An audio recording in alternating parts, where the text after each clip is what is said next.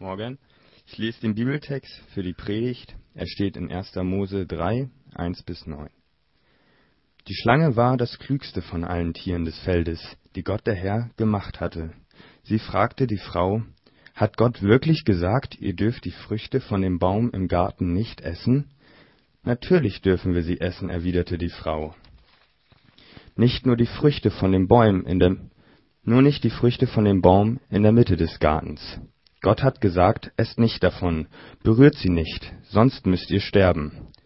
Nein, nein, sagte die Schlange, ihr werdet bestimmt nicht sterben. Aber Gott weiß, sobald ihr davon esst, werden, werden euch die Augen aufgehen. Ihr werdet wie Gott sein und wissen, was gut und was schlecht ist. Dann werdet ihr euer Leben selbst in die Hand nehmen können. Die Frau sah den Baum an, seine Früchte mussten köstlich schmecken, sie anzusehen war eine Augenweide, und es war verlockend, dass man davon klug werden sollte.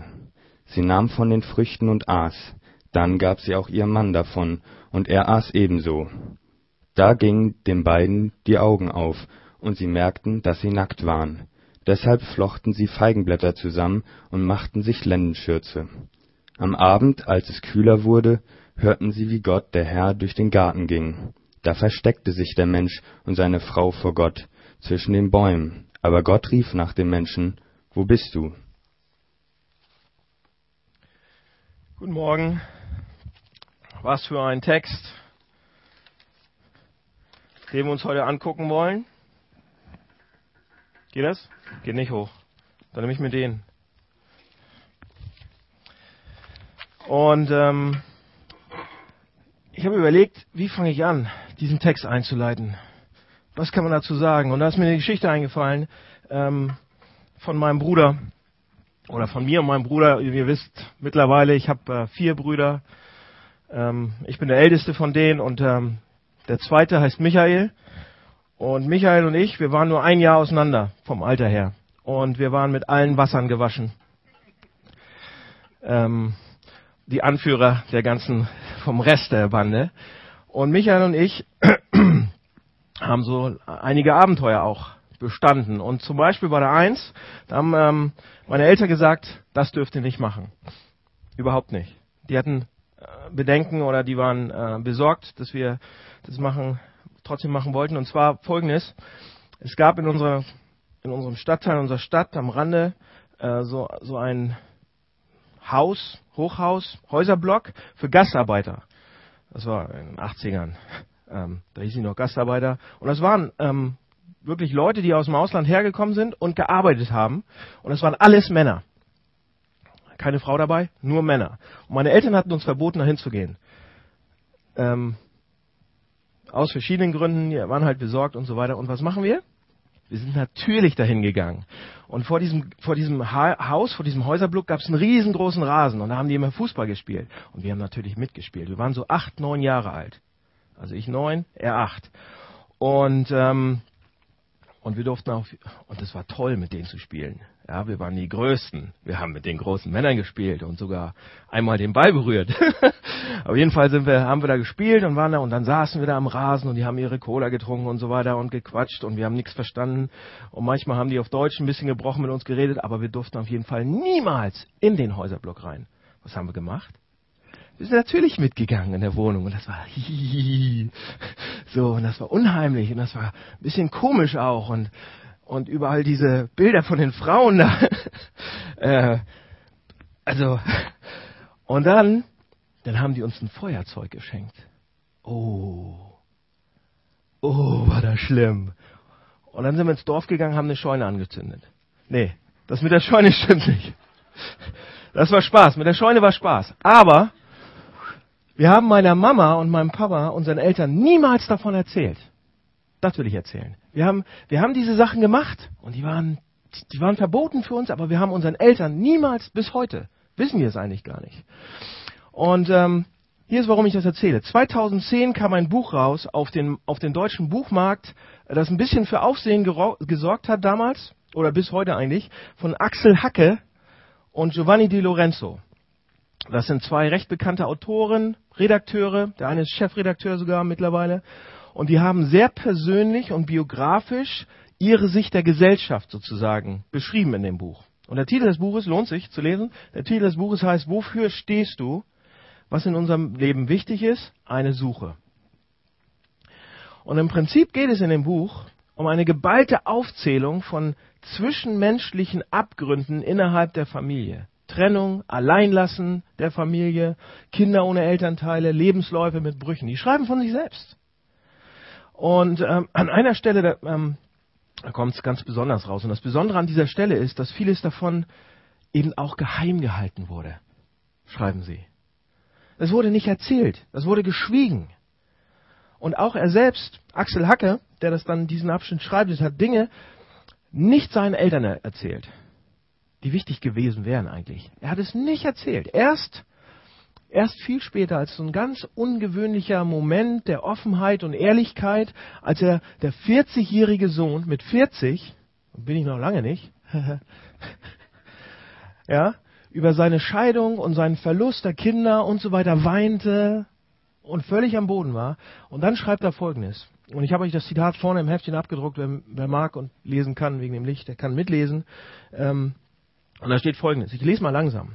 Das alles erfuhr ich nun mit 40 Jahren. Erst die Dramatik der Situation, eine Art emotioneller, emotionale Enthemmung, hatte meine Mutter zum Reden gebracht mit fast 70 Jahren. Erst jetzt verschwand der Nebel über ihrem Leben. Erst jetzt konnte ich überhaupt beginnen, sie zu verstehen. Ihre Angst bisweilen, ihre Nervosität, ihre Einsamkeit, ihre ungestillte Sehnsucht nach einer Tochter, in der sie sich wiedergefunden hätte. Und erst jetzt aus der Ferne und vor den Bruchstücken meiner eigenen Träume bekam ich langsam, langsam einen klaren Blick auf meine Eltern. So, warum, warum erzähle ich das? Diesen Einstieg für die Predigt habe ich gewählt, weil darin etwas sehr Typisches, Menschliches vorkommt. Das ganze Buch ist sehr typisch menschlich. Nämlich, wir tun und erleben selbst, wir tun Sachen und erleben Dinge, die destruktiv sind. Ja? Die ihre destruktiven Wellen zumindest schlagen. Und die uns dazu bringen, uns zu verstecken oder Sachen zu verheimlichen nicht darüber zu reden. Und wenn wir uns die Frage stellen, warum ist das so? Oder wie können wir damit umgehen in unserem eigenen Leben? Dann finden wir im Bibeltext heute, und das ist das Interessante, ein paar wichtige Antwortsätze oder Antwortansätze dafür. Seht ihr, dieser Text, den wir gerade ge gehört haben, gelesen haben, ist so eine Art Grundparadigma ähm, für generelle menschliche Unzulänglichkeiten. So wird der betrachtet in der Theologie. Ja. Und in diesem Sinne werde ich den Text ein bisschen durchgehen. Und ich denke, ich denke wirklich, er kann uns helfen, mit einigen unklaren Sachen bei uns im Leben oder unehrlichen Sachen oder unehrlichen Dingen besser umzugehen. Aus dem Versteck rauszuholen. Vielleicht sogar, dass wir aus dem Versteck rauskommen. Und hier sind vier Sachen. Vier sind natürlich kürzer als drei. Ne? Also vier Sachen. Das erste ist, es beginnt mit Spott und Hohn. Im Zentrum steht eine Lüge, es endet mit dem Verstecken und dann kommt noch eine Suche. Ja, vier Punkte. Spott, Lüge, Verstecken, Suche. Alles klar? Spott, Lüge, Verstecken, Suche. Es beginnt mit Spott. Seht ihr, wir sind ganz am Anfang der Bibel, ihr wisst das, wir haben die letzten Wochen schon drüber gesprochen. Und ähm, in dieser Predigtserie, die wir gerade haben, behandeln wir eben diese allerersten Kapitel der Bibel. Ähm, da ging es um Schöpfung, da ging es um Schöpfung der Welt und wir haben darüber gesprochen, um die Menschheit, die ersten Menschen. Dann letzte Woche ging es um diese Darstellung der ersten menschlichen Beziehung zueinander, Adam und Eva, auf einmal waren die zwei. Und nun, in Kapitel 3, kommt plötzlich eine vierte Stimme ins Spiel. Ja? Gott, die beiden Menschen und dann kommt eine vierte Stimme. Ähm, die beiden Menschen haben mit Gott irgendwie Zwiegespräch gehabt und waren im Gespräch. Ähm, und jetzt kommt noch eine andere. Und warum die auch immer durch die Schlange spricht. Es ist auf jeden Fall die Stimme, die gegen die Absichten Gottes spricht. Ja, und in der Bibel wird sonst konkreter ähm, vom Teufel oder vom Satan gesprochen, als der, der gegen die Absichten Gottes ist. Und sofort kommt jetzt die Frage, die muss kommen eigentlich. Sofort kommt, kommt die Frage, wer ist das denn? Satan? Wo, kommt der denn her? Und was hat der denn hier vor? Wo kommt der her? Wer ist das? Was hat der denn für ein Problem? Eigentlich, also sofort. Hier im Text wird nichts darüber gesagt, woher die Stimme kommt. Ja? Und auch generell in der Bibel wird nichts Eindeutiges, Entscheidendes darüber gesagt, was der Ursprung von Satan ist und überhaupt. Ähm, und dieser Text handelt auch nicht von ihm, sondern dieser Text dreht sich um uns. Ähm, und er dreht sich vielmehr darum, wie wir so geworden sind, wie wir sind. Aber was wir hier sehen, eine Sache ist, plötzlich ist die Stimme da. Warum? Weiß ich nicht. Ist vielleicht auch gar nicht so wichtig, aber sie ist auf einmal da. Und was diese Stimme zuallererst macht, das kennt, das, ich glaube, das kennen wir alle. Sie macht den Menschen, und das ist wichtig, sie macht den Menschen in diesem Text unsicher, indem sie ihn als peinlich darstellt. Ja? Die Schlange sagt, was sagt die Schlange? Die Schlange sagt, hat Gott wirklich gesagt? Ihr dürft von keinem anderen Baum essen? Hat er das wirklich gesagt? Und ihr glaubt das? ja? Das Wort wirklich im Hebräischen, das beschreibt eigentlich genau diese Spott und Hohn, das, das schwingt mit diesem Wort mit. Ja? Das Gott wirklich bedeutet hier auch, die, die Worte Gottes werden nicht geleugnet, sondern er verspottet sie. Er stellt sie als lächerlich hin. Ja? Was die Schlange hier macht, ist nicht ein Hinterfragen, seid ihr euch sicher? Ja? Sondern das Ganze hat für mich diesen belächelnden, amüsierten, bemitleidenden Charakter. Hat Gott wirklich gesagt? Ich meine, sowas tischt er euch auf? Come on. Ja? Die Stimme sagt nicht, Gott hat nicht gesagt. Er sagt, das ist lächerlich. Das ist unmöglich. Denkt doch mal nach, das ist unlogisch. Wer glaubt denn sowas? Und ich glaube, diese, die, diesen Ton kennen wir auch. Leute, den Ton kennen wir auch. Du glaubst wirklich an sowas? Ja? An sowas Freakiges? An sowas Verrücktes? An sowas Unlogisches? Weltfremdes? Du richtest dich nach Prinzipien. Wie uncool sind die denn? Wer hat dir denn sowas erzählt, ja? Das ist doch Quatsch. Du bist so peinlich. Das ist peinlich. Was für ein Idiot glaubt denn noch an sowas? Welcher dumme Mensch glaubt denn sowas noch? Also, das kann ich überhaupt nicht ernst nehmen. Das kann ich überhaupt nicht ernst nehmen. Kennt ihr das? nee, natürlich nicht. Die Stimme verneint das nicht. Er leugnet es nicht. Er verspottet es. Er, er verhöhnt es. Er versucht Adam und Eva hinzubekommen, dass sie es auch belächeln. Sagen, und viele Leute, vielleicht kennt ihr diesen Unterton auch. Ja? Dieser Unterton macht nichts anderes als eine Stimmung zu kreieren, in der es keine klaren Auseinandersetzungen mehr gibt. Ja?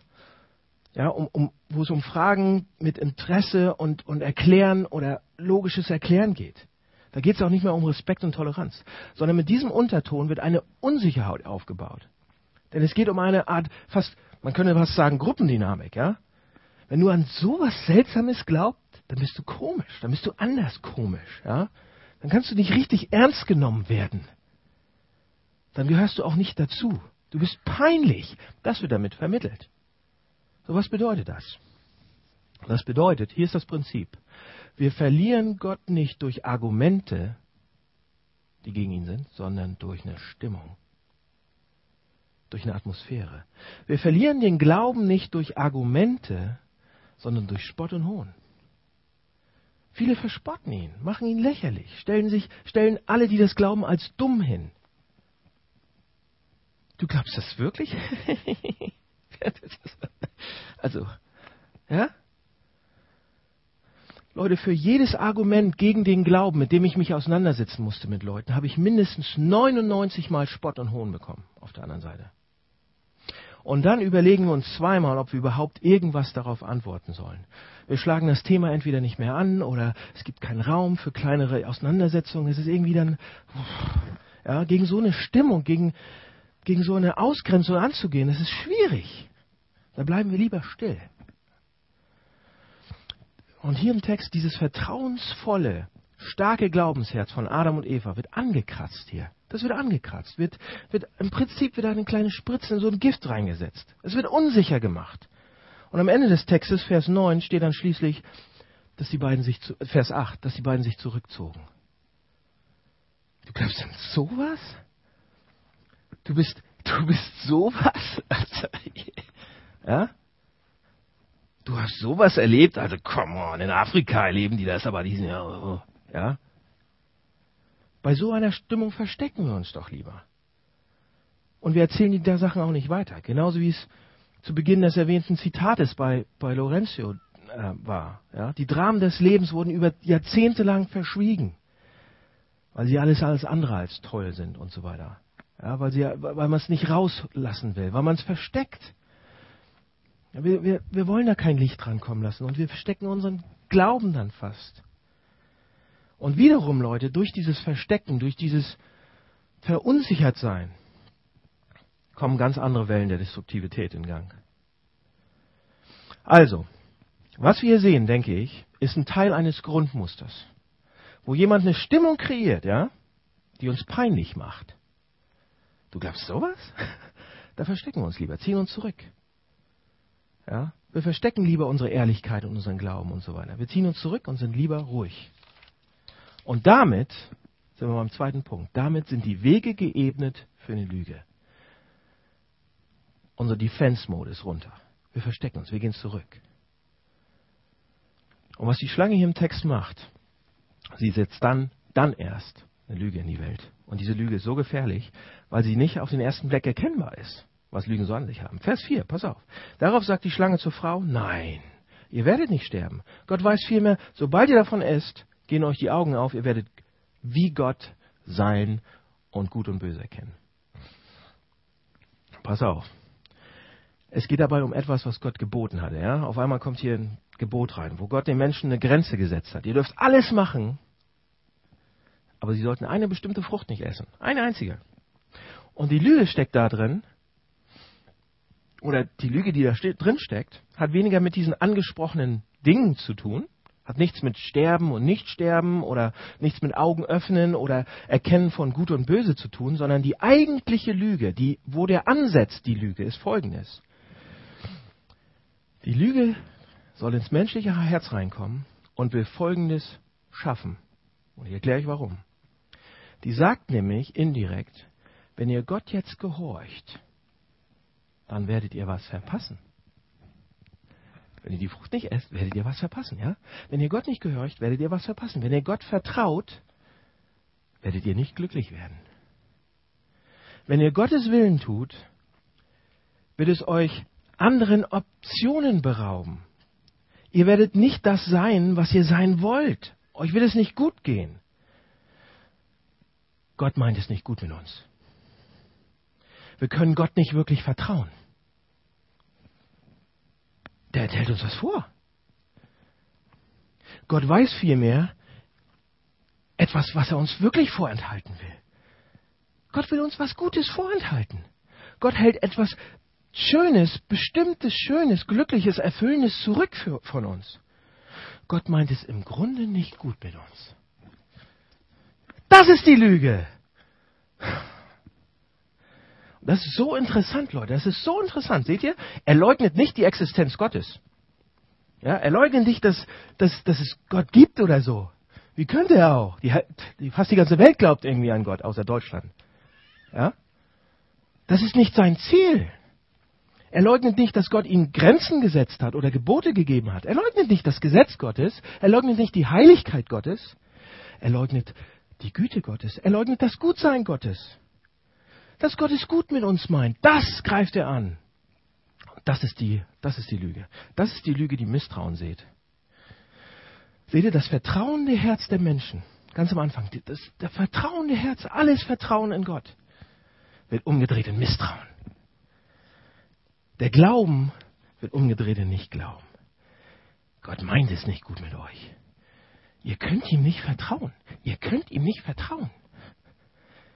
Er leugnet, er leugnet die Liebe, die Güte, die Gnade und seinen guten Willen. Ihr könnt ihm nicht vertrauen. Ihr müsst euer Leben in eure eigenen Hände nehmen. Hm? Und die Lüge sitzt, Leute. Die Lüge sitzt. In meinem Herzen und in den meisten von anderen auch. Und die arbeitet. Und da gibt es tausend Beispiele, woran wir das sehen. Tausend Beispiele. Wollt ihr ein paar hören? Ein paar Beispiele, wie wir das sehen können. Ja? Wir sagen zum Beispiel, okay, ich weiß, es ist nicht gut, fremd zu gehen. Ich weiß, dass Gott mir Grenzen gesetzt hat da. Ich weiß, dass es mir nicht gut tun würde, meinem Partner auch nicht. Aber wäre es nicht toll? Oh, so spannend und ah, und ich weiß doch, das tut mir auch gut und ich muss den Stress mal rauskriegen, ja. Oder oder ich weiß, dass es nicht gut, dass es oder positiv. Ich weiß, dass es gut ist, mein Geld auch mal zu teilen, abzugeben. Ja? Dass es für mich und das Reich Gottes sozusagen hilfreich und gesund ist, abzugeben, gut zu geben, viele abzugeben. Ich weiß, und das, doch fällt es mir so, so schwer. Ich will doch lieber alles Tolles für mich ausgeben. Ja? Und dies und das und jenes. Oder ich weiß, dass es, dass es gut ist, die Wahrheit zu sagen. Dann ist alles offen, dann ist alles draußen, Licht ist dran. Jeder weiß, weiß, woran er ist. Und dieses Gebot von Gott ist miteinander super fördernd für uns als Gemeinschaft und so weiter. Das weiß ich. Und trotzdem ist es fast wie ein Magnet, dass ich die Wahrheit verdrehe ein bisschen, um besser darzustellen oder sonst irgendwas. Oder Leute zu verzeihen. Ja? Aber es fühlt sich doch so gut an, sich zu rächen. Gott sagt das zwar alles, aber so wirklich können wir Gott da doch nicht vertrauen. Letztendlich meint er es doch nicht gut mit diesen Sachen mit uns. Letztendlich will uns Gott doch was vorenthalten. Ja, noch, noch ein kurzes Beispiel. Sorgen. Ja? Warum machen wir uns Sorgen? Warum zerbrechen wir uns den Kopf Tag und Nacht? Warum werden wir hyperaktiv und ungesund stressvoll, wenn wir die Zukunft nicht im Griff haben? Kann es sein, dass wir eine Lüge als Wahrheit angenommen haben, dass nämlich, wenn es hart auf hart kommt, Gott nicht das Beste für uns im Blick hat. Wo kommt, Leute, wo kommt denn sonst der Gedanke her, dass Fremdgehen, am Geld festhalten, Lügen dann doch irgendwie erfüllender ist, dann doch besser ist für mich? Woher kommt denn dieser Gedanke? Glauben wir der Lüge, dass Gott uns letztlich was Erfüllendes vorenthalten will? Unser Herz sagt, weil unser Herz sagt, Leute, wenn wir ihm gehorchen, werden wir nicht glücklich sein. Wenn wir ihm gehorchen, werden wir nicht glücklich sein. Der Fakt, dass unser Vertrauen gegenüber Gott zerstört ist, steht hinter all diesen Dingen. Es geht gar nicht um diese kleinen Sachen, Leute. Das steht hinter allen anderen. Und das Schwierige an dieser Lüge ist, dass sie aussieht wie eine Tatsache. Sie hört sich logisch an. Sie hört sich an wie das Richtige. Klar, damit verboten ist, Ding zu essen. Sie fühlt sich an, wie, als wenn man auf festem Boden steht und sagt, ja, das stimmt so. Deshalb ist sie so schwer zu erkennen. Aber wir müssen lernen, sie zu entdecken, zu sehen. Und vielleicht können wir uns dann die Frage stellen, immer wieder, nächste Woche, heute, ernsthaft, immer wieder, glauben wir wirklich, dass Gott es gut meint mit uns? Glauben wir an diesen guten Gott? Vertrauen wir diesem Gott, der es gut mit uns meint? Also, das ist die Frage. Erster Punkt, da war diese Stimmung des Peinlichmachtens. Glaubt ihr das wirklich? Das hat dieses vertrauensvolle Herz des Menschen erstmal durchlöchert. Ja? Und dann wurde die Lüge reingesetzt. Nämlich, letzten Endes hat Gott nichts Gutes mit euch im Sinn. Und dann geht es weiter. Dann erst kommt die konkrete Handlung. Ja? Bewusst wurde dann eine Willensentscheidung getroffen, wir überschreiten jetzt die Grenze. Also zuerst war Spott, hat das Herz dann kam die Lüge für den Verstand, Spott für das Herz, Lüge für den Verstand, dann der Akt des Willens. Dritter, dritter Punkt. Und an dieser Stelle ähm, kommt der Baum ins Spiel. Ja, der Baum mit der Frucht. Und wir denken, ja, okay, Baum, Frucht, okay, Paradies war ein Garten. Was hat es mit diesem Baum genau auf sich?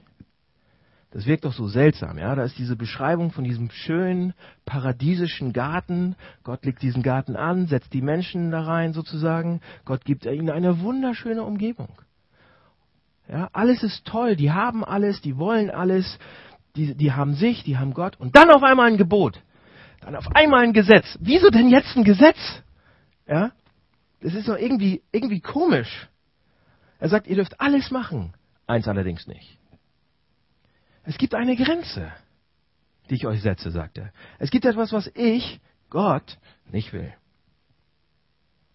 Das sollt ihr nicht machen. Und das ist dieser Baum, dessen Früchte ihr nicht essen sollt. Ja, und wir denken, ja, ein Baum, Früchte essen ist ja nichts Schlimmes und nichts Gutes. Okay, ja. Aber Leute, warum macht er das? Warum diesen Baum? Warum war es dann so schlimm, dann doch von diesem Baum zu essen? Was soll dieses Verbot, habe ich gedacht letzte Woche. Warum dieser Baum? Ja, andere Gebote sind noch viel einleuchtender. Du sollst nicht töten. Okay, es macht Sinn. Ja, obwohl es manchmal schwer ist einzuhalten. Aber es macht Sinn. Oder du sollst nicht stehlen. Auch manchmal schwer, aber es macht Sinn. Ja, es ist destruktiv. Es, es tut mir nicht gut. Ich will nicht bestohlen werden und getötet werden, andere auch nicht so. Aber dieser Baum? Früchte essen von einem Baum? Ja, und wir können nachvollziehen, warum, warum Stehlen schlecht ist, warum Töten nicht gut ist, warum Ehebruch auch nicht gut ist, aber vom Baum essen? Gott sagt, ihr könnt alles machen. Das ist Paradies hier. Aber ihr könnt nicht von diesem Baum essen. Warum ist das so schlimm? Leute, pass auf. Was ist, wenn Gott uns eine Erklärung dafür gegeben hätte? Gibt ja keine. Aber was ist, wenn er eine Erklärung gegeben hätte? Wenn er gesagt hätte, genau, also Adam und Eva kommen so vorbeimarschiert und fragen, ja, Gott, warum ist es eigentlich so schlimm, von diesem Baum zu essen? Und Gott sagt, also wisst ihr, wenn ihr davon esst, dann wird es unendliches Leiden und Schmerzen und Krieg und Tod und Krankheit, alles wird, die Büchse der Pandora wird geöffnet, für immer und ewig, wenn ihr davon esst. Und Adam und Eva würden sagen, okay, essen wir nicht. Ja? Wenn sie Erklärung gehabt hätten. Haben sie aber nicht. Ja? Der Grund, warum, warum Gott ihnen keine Erklärung gegeben hat, ist so wichtig zu verstehen. Der ist fast so wichtig wie dieses Verbot. Weil es uns zeigt, worum es eigentlich geht. Geht ja nicht um die, die Frucht so an sich. Worum geht es eigentlich? Gott gibt eine Grenze, damit der Mensch eine Tatsache begreift. Der war ja Gott sehr ähnlich. Wir sind Gott sehr ähnlich. Aber damit wir eine Tatsache begreifen, nämlich, dass der Mensch Mensch ist und Gott Gott ist. Der Mensch ist einfach ein von Gott, ein von Gott geschaffenes Wesen und so weiter, armhängig und so weiter. Gott ist Schöpfer, Gott ist der, der den Rahmen gemacht hat. Damit der Mensch das sieht, damit er das begreift, damit er das weiß, sich daran erinnert, setzt Gott diese Grenze. Esst nicht von dem Baum. Und er sagt damit, ihr seid Menschen, ich bin Gott. Und ihr könnt euch jetzt entscheiden. Ihr handelt entweder so, als wenn ihr Menschen seid und ich Gott bin, oder ihr handelt so und entscheidet euch, als wenn ihr Gott seid. Das passiert da nämlich, Leute. Ja? Als wenn euch alles gehört und ihr macht was auch immer ihr wollt damit. Ihr verhaltet euch so, als wenn ihr Gott seid. Entweder könnt ihr euch verhalten, liebe Menschen, als wenn ihr wisst, dass ihr Menschen seid und ich Gott, oder ihr verhaltet euch so, als wenn ihr denkt, ihr seid Ihr könnt mich als Gott sehen oder ihr seht euch selbst als Gott. Und was sagt die Schlange? Esst vom Baum und ihr werdet sein wie Gott. Und das tun sie dann auch. Und was so wichtig ist für uns zu sehen, ist, dass hinter all den Regeln und Gesetzen und Gebote, wir müssen dahinter schauen. Wir müssen dahinter gucken, durchgucken durch die. Du sollst nicht lügen, nicht betrügen, nicht töten, nicht Ehe brechen, gebt nicht all euer Geld für euch selbst aus, seid nicht zu selbstsüchtig, seid nicht geizig. All diese Sachen, das sind Regeln. Aber hinter diesen Regeln, hinter den Regeln steht Folgendes. Stellt euch nicht selbst an die Stelle von Gott. Folgt den Geboten, weil ihr nicht Gott seid. Gott sagt, gehorcht meinem Gebot nicht wegen der Kosten-Nutzen-Analyse, ja? So wie Adam und Eva, wenn sie die Erklärung gehabt hätten. Okay, Kosten Nutzen, okay, wir machen es lieber nicht. Ja? Dann hätte ich wieder die Entscheidung. Dann wäre ich letzten Endes auch auf dem Fahrersitz und würde entscheiden, ob das, ja, Kosten Nutzen, das funktioniert nicht. Ja? Gott gibt uns das einfach, weil er sagt, ich bin Gott und ihr seid Menschen. Akzeptiert ihr das? Sozusagen? Macht es nicht wegen der Kosten-Nutzen-Analyse, sondern weil ich, oder weil ich es euch erklärt habe, sondern weil ich Gott bin. Seht ihr, das ist so ziemlich alles hinter dieser Sache, hinter diesem Argument, steckt so ziemlich alles, was mit uns nicht ganz in Ordnung ist und was in dieser Welt falsch läuft und damit zu tun hat. Ja? Nämlich, dass, dass ihr und ich, ob, lasst mich so sagen, das Grundproblem hinter all diesen Sachen ist nicht, dass wir die Sachen tun, sondern dass wir uns an die Stelle von Gott stellen. Das ist die Grundsache. Das ist, das ist das Problem hinter dem Problem. Martin Luther sagt, das ist die Sünde hinter den Sünden. Altes Wort, ja, ich weiß. Ja? Es ist nicht so schwer zu sehen, dass Töten und Morden, Ermorden, was gerade überall auf der Welt los ist und abgeht und ja, dass man sich damit auf die Stelle von Gott stellt. Ja, ich, ich, ich nehme ein Leben, dann stelle ich mich auf die Stelle von Gott. Aber, Leute, lasst mal ein bisschen persönlicher werden mit uns. Wo machen wir das? Machen wir das? Wo stellen wir uns auf die Stelle von Gott? Da habe ich den Faden wieder. Wo stellen wir uns auf die Stelle von Gott? Pass auf. Warum habt ihr mal an eure Ängste gedacht? Eure Angst? Eure Sorgen? Warum, warum machen wir uns so große, warum haben wir so große Ängste? Warum machen wir uns so große Sorgen? Einige von uns gehen zu Ärzten deshalb.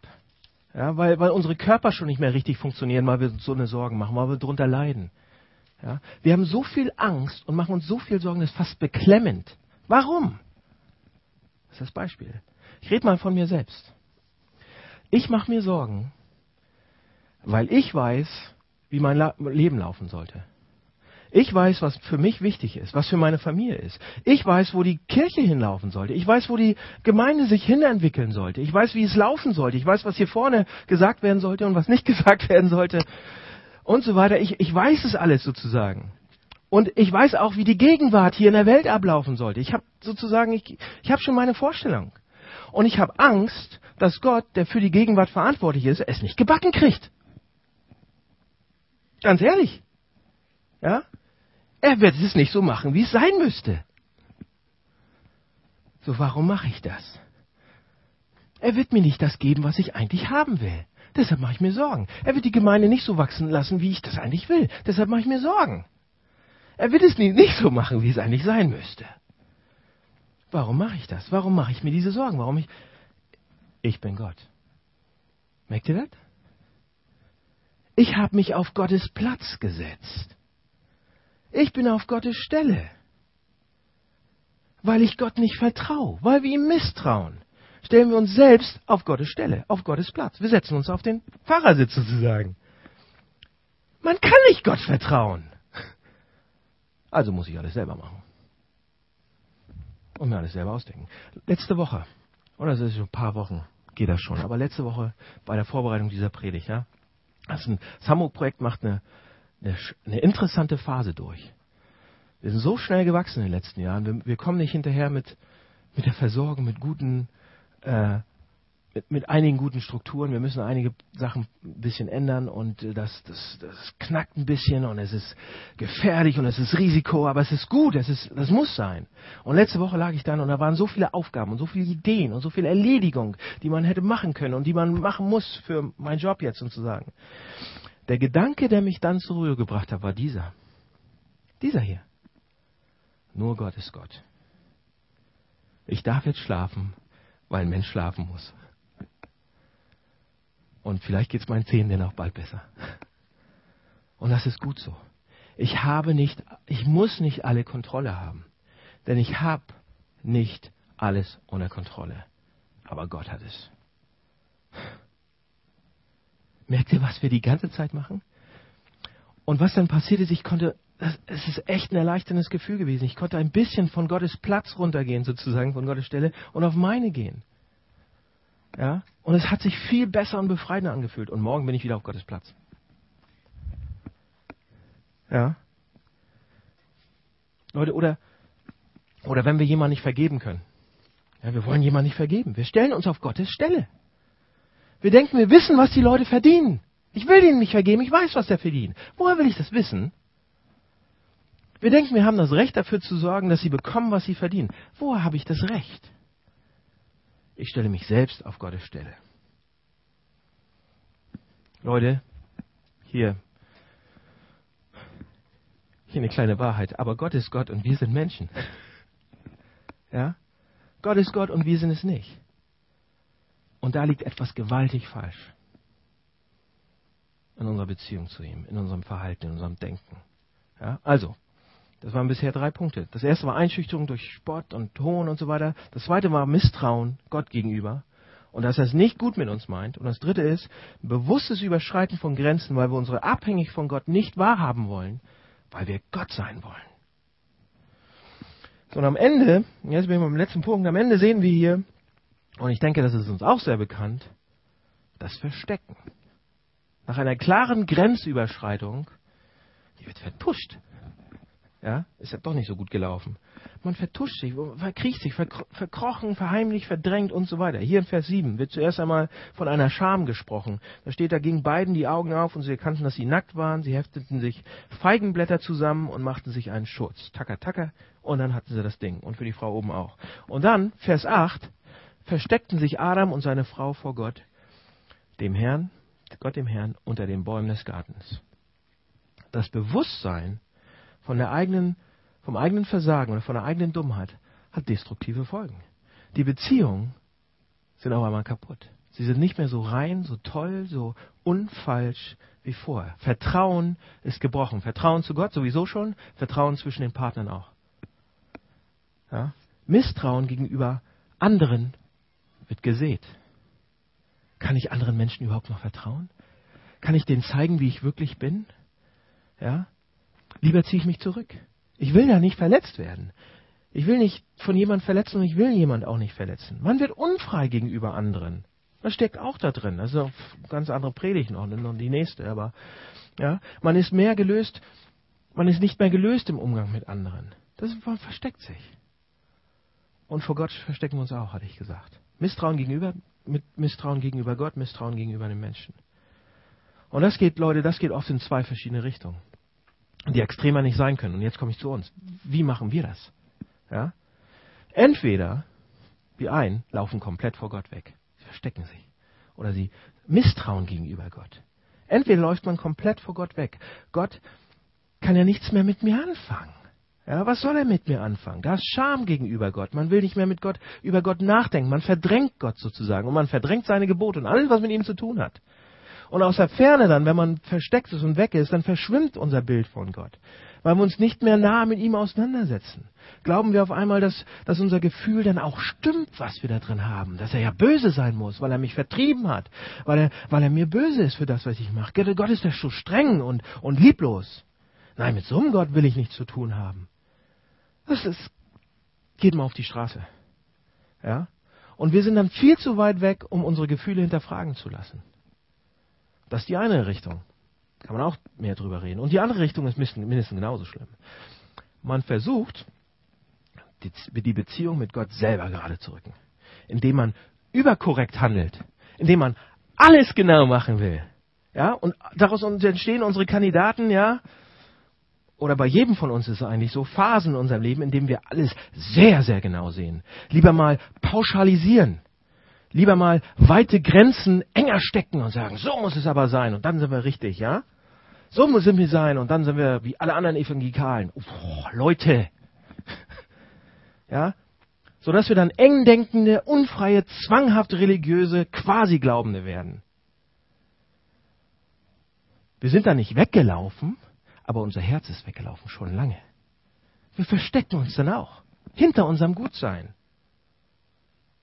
Und Was passiert? Verstecken. Und dann übersehen wir aber, dass dieser Bibeltext noch nicht ganz zu Ende ist. Der ist noch nicht ganz zu Ende. Ja, die haben sich gerade versteckt und, aber das Verstecken, Leute, ist niemals, niemals, niemals bei keinem, egal wie weit du dich vor Gott versteckt hast, oder egal wie toll du bist gerade oder sonst irgendwas, oder moralisch und versuchst damit Gott zu beeindrucken, das ist niemals das Ende. Was steht hier im Text hinter dem letzten? Es endet nicht mit dem Verstecken, sondern mit Gottes Suche. Gottes Frage. Wo bist du? Wir verstecken uns. Gott sucht uns. Gott ist unaufhörliches Suchen. Das ist so ist Gott, Leute. Das ist unser Gott, sozusagen. Der weiß um unsere Destruktivität. Der weiß um unser Vertuschen, um unser Verstecken. Der weiß das doch schon. Ja? Er kommt in den Garten und fragt, wo bist du? Braucht er die Information? nee. Was, was macht er damit? Er greift nach uns. Er will uns, er will uns, er will die Beziehung wieder anfangen. Er will uns sozusagen einladen, dass wir Piep sagen. Mäuschen, mach mal Piep und so weiter. Er, ja, er weiß, wo wir sind. Er fragt es trotzdem.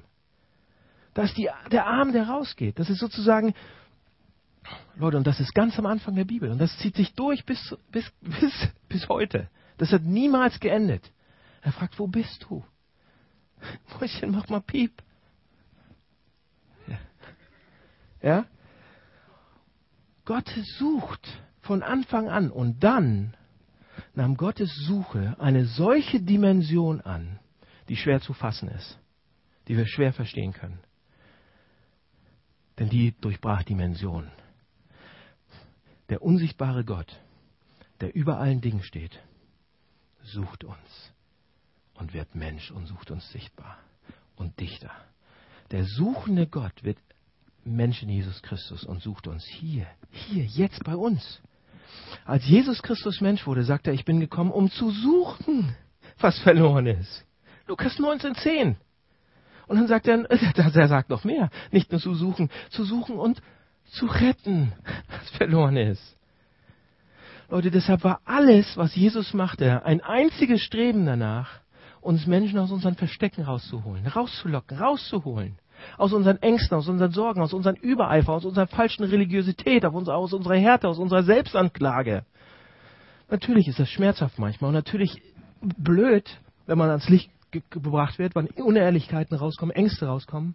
Aber nur wenn es am Licht ist, wenn es aufgedeckt ist, kann, kann es letzten Endes heil werden. Ja? Schon mal einen Chirurgen gesehen, der bei Dunkelheit operiert? Das ist schmerzhaft, aber da muss Licht ran und Jesus will uns rausholen. Leute, die Grundlage, dass wir heil werden, dass wir in der Beziehung zu Gott, dass wir Gott wieder sehen als einen vertrauensvollen Vater, die schafft Jesus, diese Grundlage. Ja? Die Grundlage schafft er. In dem, was hat er gemacht? Ihr kennt es. Das Evangelium, der Kern des Christentums, in dem er ans Kreuz ging und Vergebung erwarb für die Menschen. Das heißt nichts anderes, als dass Gott seine Arme weit geöffnet hat für jeden von uns. Ob wir weit weggelaufen sind, ob wir viel zu religiös sind, ja, also wenn wir zwar alles richtig machen, aber unsere Herzensverbindung mit Gott ist nicht da. Gottes Arme sind weit geöffnet, wegen Jesus. Leute, unser Hauptproblem sind nicht die ganzen kleinen Sachen, die wir machen. Überhaupt nicht. Unser Hauptproblem ist, dass wir uns an Gottes Stelle stellen und Jesus kommt und dreht den Spieß um und stellt sich an unsere Stelle. Ja, das sage ich ja dauernd hier. Schon mal gehört? Wir stellen uns an Gottes Stelle und Jesus stellt, uns an, stellt sich an seine Stelle. Wir stellen uns auf die Stelle, wo Gott sein sollte. Und Jesus stellt sich an die Stelle, wo wir hingehören, ans Kreuz. Und deshalb Gottes Arme sind da offen. Leute, und vielleicht werden euch, ein Gedanke noch, vielleicht werden euch die geöffneten Arme noch deutlicher. Und wir können diese Geste erst wirklich glauben, wenn wir uns bewusst machen, was es ihn gekostet hat. Erst wenn wir wirklich die Sehnsucht dahinter spüren, die er hat. Vielleicht bekommen wir dann den Mut, da reinzulaufen. Wir vertrauen ihm ja immer noch nicht. Also müssen wir sein Herz sehen, müssen wir sehen, was es ihn gekostet hat, das zu tun. Wenn wir sagen, oh, ich glaube an den lieben Gott und so, das wird uns nicht helfen. Ja? Was es ihn gekostet hat, damit er die Arme aufmachen hat, wir reinkommen können. Deshalb will ich euch kurz daran erinnern, was es ihn gekostet hat. Und mich auch. Ja, am Anfang der Predigt haben wir uns in eine Situation reingedacht, in denen uns andere Leute peinlich gemacht haben. Ja? Oder oder peinlich aussehen lassen vor unseren Freunden oder was weiß ich. Ja, die uns mit einer überheblichen Stimme ausgegrenzt haben. Vielleicht sogar richtig verletzend, vielleicht als dumm hingestellt und sich amüsiert haben darüber. Als Jesus Christus ans Kreuz ging, wurde er, ja, der alles initiiert hat, um unsere Offenheit sozusagen zurückzuerobern, um unser Vertrauen zurück zu, zu, zu gewinnen, der uns nahe gekommen ist, uns wieder haben will der sich dafür einsetzt. Als Jesus Christus starb, was ist da passiert? Er wurde belächelt. Er wurde als dumm hingestellt, als Idiot. Da wurde eine Atmosphäre um ihn herum geschaffen, die ihn peinlich machte. Absolut verhöhnt wurde er. Verhöhnt, beleidigt, belächelt. Ja? Anderen hat er geholfen, aber jetzt kann er sich nicht mal selbst helfen. ja? Wenn er der König von Israel wäre, dann soll er doch runterkommen. Das ist Sarkasmus. Ja? Der wurde belächelt, als dumm dargestellt. Wenn du Gottes Sohn bist, ja, dann befrei dich doch selbst und komm herunter. Matthäus 27, 40. Leute gingen vorbei, haben ihn angespuckt. Um seine Kleider wurde ein lustiges Gewinnspiel gemacht, während, während er dabei verblutete. Und vorher haben sie ihm eine Dornkrone aufgesetzt. Eine Dornkrone, weil sie verhohen Höhen haben als König. du willst König sein, hier ist eine Dornkrone. Ich möchte, dass wir, dass wir zusammen sehen,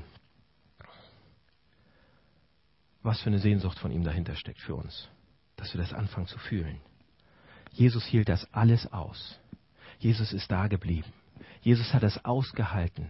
Er zog sich nicht zurück. Er hat sich nicht versteckt, sondern er blieb dort.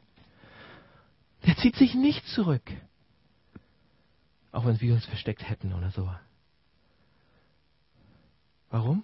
Für mich, für dich, für uns. Er bleibt. Seine Arme bleiben geöffnet und er ruft, er schreit, vertraut mir, vertraut mir. Ich bleibe bis zum Schluss. Bis zum Schluss bleibe ich. Seht ihr, die Lüge ist, ihr könnt Gott nicht vertrauen. Der meint es nicht gut mit euch. Wir vertrauen seiner Liebe und Gnade nicht komplett. Leute, und nur wenn wir Jesus so sehen, wie er ans Kreuz geht, genagelt ans Kreuz, am Baum des Todes hängt, könnte man sagen. Am Holz des Todes wird es manchmal genannt. Am Baum des Todes. Und ihn verwandelt in den Baum des Lebens. Für uns. Für uns. Nur das wird uns helfen. Ja? Und wir werden endlich langsam anfangen können zu glauben, dass Gott es wirklich gut meint mit uns. Wie viel muss er denn noch tun? Kennt ihr diese Filme? Ähm, ja, da ist so ein Mann und er rettet so eine Frau und sagt, vertraust du mir? Und sie sagt, mm. und sie springen durch ein Fenster oder irgendwas und so, vertrau mir, ich, ich hab's im Griff. Ja, der hat nicht sein Leben für sie gegeben oder sonst was. Warum vertraut sie ihm? Keine Ahnung. Weil er gut aussieht. Oder weil das Drehbuch das sagt. Warum Leute, was kann Jesus noch mehr geben? Jesus steht und sagt, vertraut mir. Ich gebe euch alles. Ich gebe euch alles. Vertraut mir doch. Leute, und das ist die Brechstange, die wir brauchen für unser Herz. Die in unser Herz ansetzt und damit wir diese Gedanken rauskriegen, dass, dass wir im Grunde genommen auf uns allein gestellt sind, dass wir im Grunde genommen Gott nicht vertrauen können. Und dann können wir anfangen, ihm zu vertrauen. Denn da, wo wir uns verstecken wollen, hat Gott schon seine Arme offen und ruft, wo seid ihr? Ist das nicht herrlich? Das ist das Evangelium. Lass uns beten. Lieber Herr, danke für diesen Text, auch wenn es ähm, Genesis 3 ist ähm, uns, und da noch so viele Sachen drin sind, die wir nicht verstehen. Aber da sind ein paar Prinzipien drin, die wir, die wir fühlen, die bei uns wahr sind. Wir vertrauen dir nicht richtig. Ich vertraue dir nicht richtig.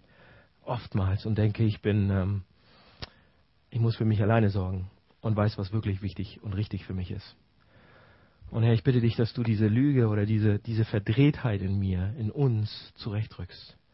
Und das machst du durch, ähm, dadurch, dass wir ins Kreuz gucken. Dadurch, dass wir sehen, dass du alles gibst.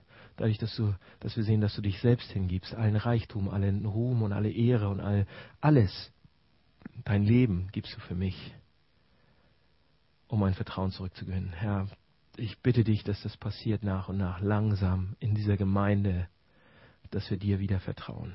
Von Herzen. Amen.